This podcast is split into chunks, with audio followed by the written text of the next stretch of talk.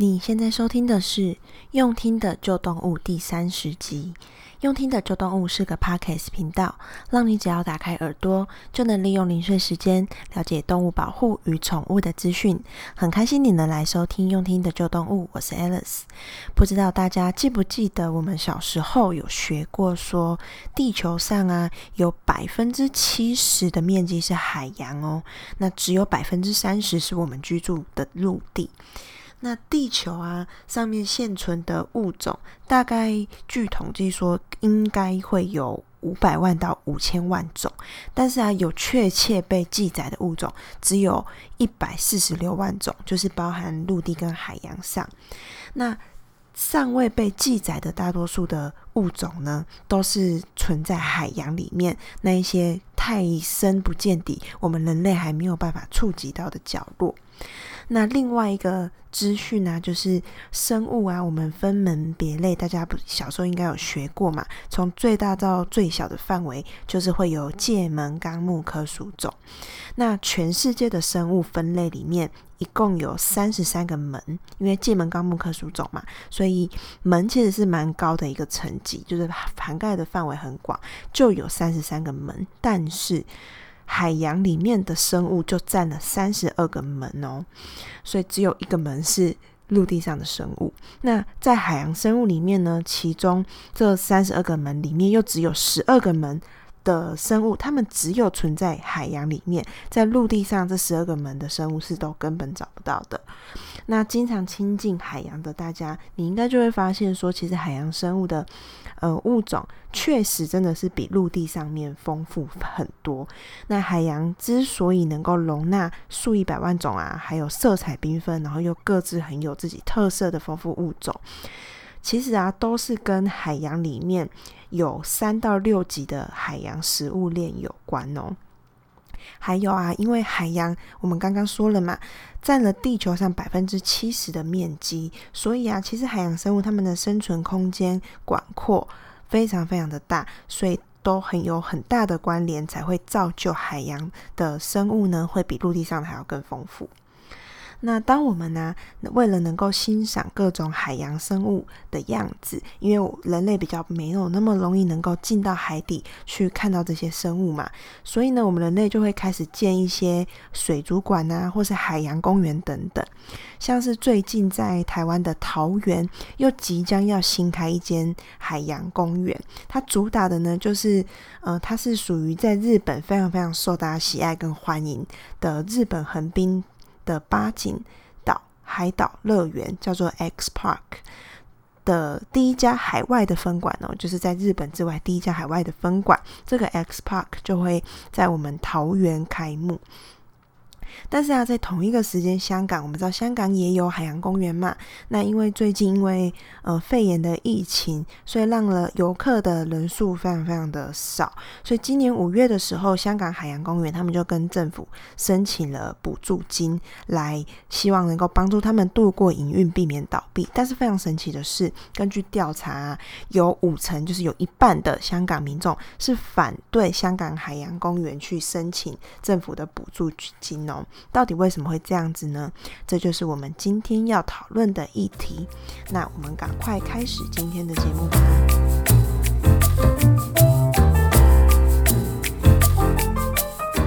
其实啊，无论哪一个海洋公园或者是水族馆、海生馆，主要都有两大的问题。那第一个呢，问题就是海洋生物的来源，基本上很少会去特别揭露，让大家知道他们所呃养的海洋生物到底是从哪里来的。那国际间呢，各个海洋公园的生物的来源，大部分主要都是透过可能包含交换、买卖或者是自己繁殖。那但是其实野外去直接捕猎，还是目前占最多的来源。那以台湾为例啊，像远雄海洋公园，他们在开馆之后，就向日本的泰迪町进口了十七只的野生海豚。那野柳的海洋世界呢，也是从一九八零年的开始呢，就陆续向澎湖购入了六十多只的野生海豚。那在屏东的海生馆，则是以教育跟研究为主要目的为名的嘛。那屏东海生馆呢，他们则是向俄罗斯陆续进口了十只的野生小白鲸，其中啊，这些鲸豚类，它们不乏在运输的过程中，可能就是因为空间很狭窄啊、紧张，甚至就有一些紧迫不耐，或者是圈养不适应，而导致在这个运输过程中死亡。那像是海底的大型哺乳类动物，就是鲸豚类。它们其实天性就是拥有社群结构的习性，它们跟人类一样是群居的动物，所以呢，它们就是天生就是要跟他们的伙伴一群生活在一起。他们的群体中呢，就会有家庭成员。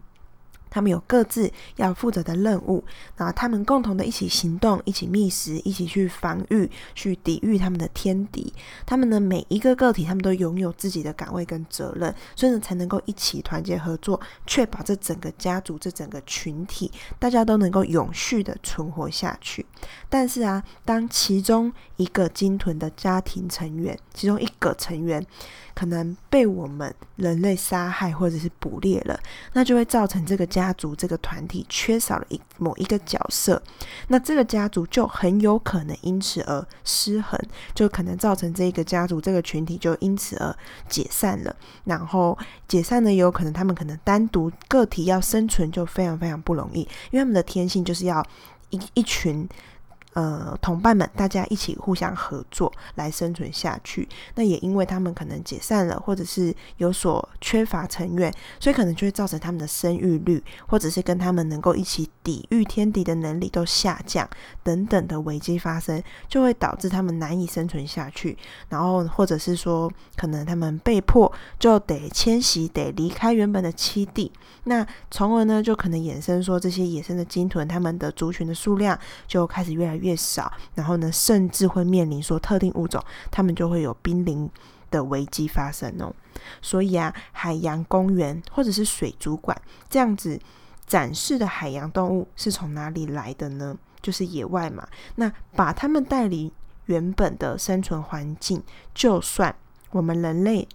把他们圈养在海生馆里面。就算我们人类有给他们不差的照顾，我们因为有知识，我们能够知道他们要什么，要怎么让他们哦有足够的营养，可能可以怎么样做到让他们活得比较好一点。但是这些鲸豚，他们就是已经被我们带走，脱离他们自己原本的群体。他们在天性自己的天性上面，他们不论是在自己的行为跟精神层面，就有办法能独立去生存吗？看前面这样子讲起来，基本上应该是没有办法的嘛。那原本在海里那些他们的家族群体，又会因为被捕猎的成员消失了，你突然失去了一个家庭成员，而发生什么样的危机跟伤害呢？其实啊，我们人类同理心就可以知道，我们同样都是身为群居动物，跟鲸豚一样嘛。我们人类是没有办法永远独处，然后你还活得好好的嘛。群居动物的天性就是活在你跟你的家庭成员、跟你的同伴的间的关系里。那我们人类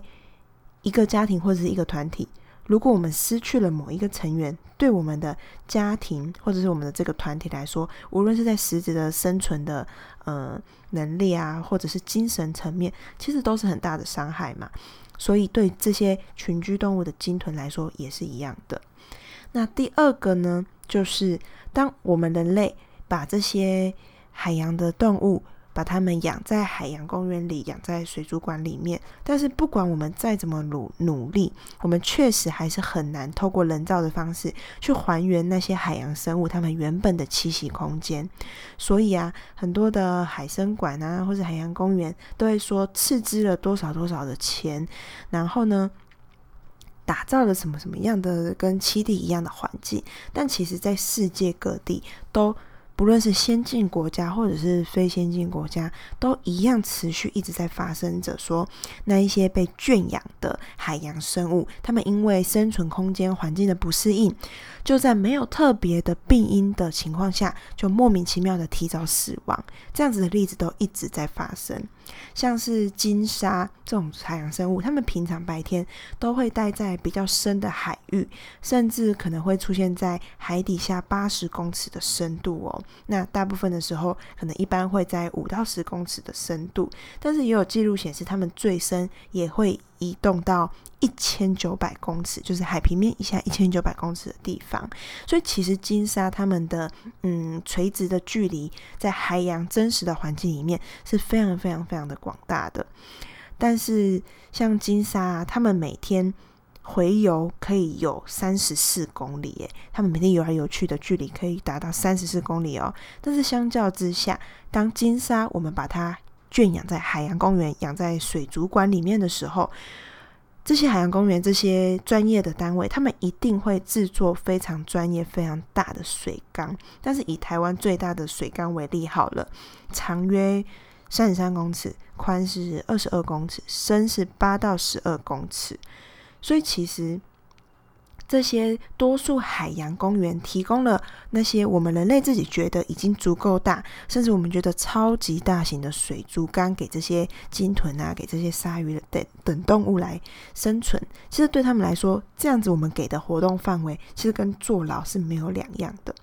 那也因此啊，野外的鲸鲨平均他们的年，嗯，就是活得比较长的，他们平均年龄可以到七十到一百岁哦。甚至可能超过一百六十岁都有，是野生的鲸鲨。但是，但是人工圈养的鲸鲨的状况就非常的差，几乎都非常非常的短命。有一个记录啊，他就记录了说，在冲绳的海洋公园，呃的海洋馆里面，从一九八零年到一九九八年，将近二十年的期间，总共陆陆续续饲养过十六只的鲸鲨。那记录的报告就很惊人的发现说，这些这十六只鲸鲨，他们平均的寿命。都只有十六个月耶，也就是一岁多，根本连两岁都不到。但真正野外的鲸鲨，它们平均的年龄可以从七十岁到一百岁，甚至可以到一百六十岁不等，是非常非常长寿的动物哦。那我记得啊，我自己在七年多前，我那时候有到屏东的海生馆去玩。那我在那里就有看到屏屏东海生馆的小白鲸嘛。那在看小白鲸的时候，我就觉得，嗯，这个环境怎么好像不太对，有点很无聊的环境。那小白鲸他们的活动空间四周就是都是水泥，然后呢，这个空间我觉得大概就是两到三层楼高的大型水缸，然后呢，我们人类呢就觉得很酷嘛，因为我们可以从楼上走到地下室，你都可以从楼上从上面，然后会从地下室的玻璃的呃橱窗看到小白鲸在这样子那么大的空间里面游来游去。那但是呢，基本上它就是两只一起生活在这样子一个空间里面，等于对他们彼此来说，他们都只有一个同伴。但他们在真实的野生的环境是一整群的同伴一起在生活，然后呢，这个空间里面只有呃水泥嘛，然后呢，没有任何其他的动物，也没有任何其他的植物等等的物种都没有，就是水泥。那当然当时就觉得，诶，这样子是合理的吗？但是当时也不太懂这些，就想说，哦，可能小白鲸他们生存的深海里、深海底下，可能就是长得这样子吧，可能就是长得这么无聊吧。结果回家后的几周到几个月，就陆陆续续在新闻上面看到说，屏东海生馆的小白鲸都莫名其妙陆陆续续的死亡。那因为有人在圈养、有人在照顾的小白鲸，基本上这些动物都会一直在被追踪健康的状态嘛，所以呢，都他们就是没有什么特殊的疾病，但是呢，就是莫名的原因就死掉了。但我想，其实人类也是一样的嘛。如果一辈子把你关在一个监狱里面，连像现在基本犯人的福利都没有，基本的的的犯人的福利，你还可以有其他的人互动嘛？然后你也有一些时间，你可能可以打电话跟你在外面的呃家人朋友互动。那你可能你一定的时间，你可以出来放风嘛？那或者是。狱中也会有一些各式各样的活动，比如说可能有的人要负责什么样的工作啊，或者是有什么样的社群社团，什么样的事情可以学习。但是，如果像小白鲸这些被关在海洋公园里面的动物一样，它就是被关在一个空间，它连刚刚讲的那堆犯人福利可以怎么样互动，可以怎么样都没有。然后呢，就算给你很营养健康的食物，但是我想，如果你是这样子的话。基本上你都会精神上你就会疯掉，然后呢，你就会开始觉得从心理层面觉得嗯不知道自己在活了活什么，然后觉得自己可能要疯了，然后呢，从心理层面就会进而影响到你的生理层面，也一定会有一堆问题，身体上面有一堆毛病，就跟小白鲸这样子。当我们呢在透过水族馆跟海洋生物来互动，或者是观赏它们的时候，我们希望呢能够借此的经验来亲近并且爱护它们。但是呢，我们却忘记说，这些其实从大海来到陆地上的动物们，它们一旦从大海被人类抓到陆地上，能够被我们看到，他们的离回家的路就越来越遥远了，基本上是一辈子都回不去的。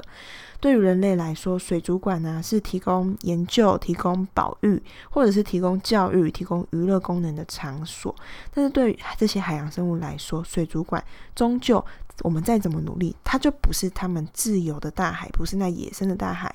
也不是他们就不是他们熟悉的家乡嘛。美国的一个生态保育之父，他就说一件事情呢、如果倾向在保存生物社群的完整、保存生物社群的稳定跟美，那就是对的；那否则反方向的话，其他面向都是错的。所以，生物保育的焦点应该要放在整个对于整个生态系统的保护，而不是只是对于单一物种或者是单一物种的研究而已。早早在两千年的时候，那时候就有科学家，他们为了要保护生物的多样性，然后就开始来呼吁说呢，我们人类我们必须去努力去保护全球最少三十趴的海洋。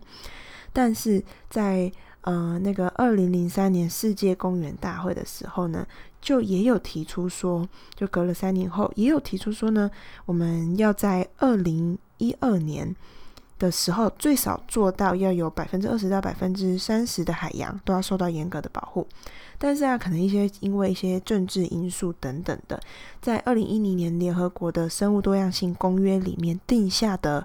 保护全球海岸与海洋面积的目标，却只定了十趴，跟前面大家呼吁或是曾经有的共识二十到三十趴是差很多的。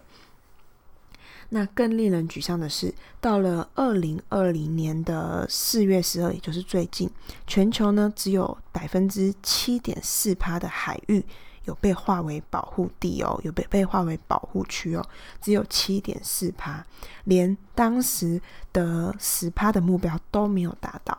当然呢、保护海洋不是说呃政府单位，不是说专家学者的工作而已。保护海洋、保护动物、保护我们的自然环境，是我们地球上每一个人大家共同的责任。所以，我们每个人其实都可以从自己的身边生活中随手做起。比如说，我们可以少用塑胶制品。其实我们很难确保说它们不会流入海洋，因为真的大部分很多的塑胶垃圾都流入海洋，没有办法被这个。呃，大自然给分解，那流入海洋呢？我们也知道说，海洋生物很多，他们都会就是会吃吃一些漂浮物，或者是吃一些他们以为是他们认为的呃小生物，就是比他们体型还小的生物。但这些塑胶垃圾流到海洋之后，没有办法被分解之之后呢，在海洋里面随着洋流四处的流动，就会让所有海洋里面的生物误食，而导致死亡。像之前就有看到很多很多的例子，比如说一些鲸豚，它们搁浅死掉了，结果呢，它们的肚子里面全部都是各种的塑胶海洋垃圾，包括人类我们生活中会用到的瓶瓶罐罐、垃圾袋，还有渔网这些塑胶制品，全部都有。那包括海龟啊，一些嗯海鸟，一些各种鱼类，它们的肚子里面死掉剖开都是这些东西。那另外呢，我们也可以找三五好友，好一起去海边玩，一起去净滩。比如说很多的公司，相信大家的公司很多也都会有举办过净滩的活动，去把海洋海滩上面的这些垃圾捡一捡，带去陆地上丢掉、处理掉，不要让它再被带入海洋。然后呢，你也可以分享这些保护海洋的知识给你周遭的亲朋好友等等。那除了保育之外呢，水族馆这些海嗯、呃、海洋公园等等，有也有教育跟娱乐的目的嘛。但是随着我们科技都越来越进步，在未来啊，我们是不是能够期待拥有一座一样能够有教育跟娱乐的目的，但是没有活体的生物展示的海洋公园呢？例如，可能可以运用科技的力量去发展虚拟实境的拟真的动物啊，来。的动物园或者是海洋海海洋生物来展示，让更多的海洋生物，他们都可以真正悠然自得的在最适合他们的大海里面活着。其实想一想啊，